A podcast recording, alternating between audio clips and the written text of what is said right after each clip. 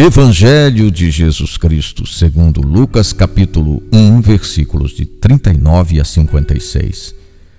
Quando Isabel ouviu a saudação de Maria, a criança pulou de alegria em seu ventre, e Isabel ficou repleta do Espírito Santo. Com voz forte, ela exclamou: Bendita és tu entre as mulheres, e bendito é o fruto do teu ventre. Logo que a tua saudação ressoou nos meus ouvidos, o menino pulou de alegria no meu ventre. Feliz aquela que acreditou, pois o que lhe foi dito da parte do Senhor será cumprido. Maria então disse: A minha alma engrandece o Senhor, e meu espírito se alegra em Deus, meu Salvador. Todas as gerações de agora em diante me chamarão feliz, porque o poderoso fez para mim coisas grandiosas.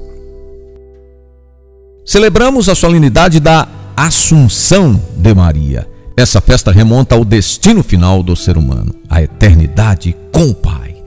Jesus foi o primeiro a ressuscitar dos mortos e sentar no trono de Deus.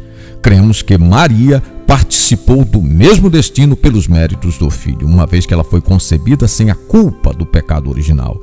Então, devemos nos alegrar por saber que o nosso lugar é o céu. Maria nos aponta essa realidade e nos oferece o caminho. Fazer tudo o que Jesus disser. Em Maria acontece o grande sonho de Deus para todos nós, a realização plena do mistério pascal.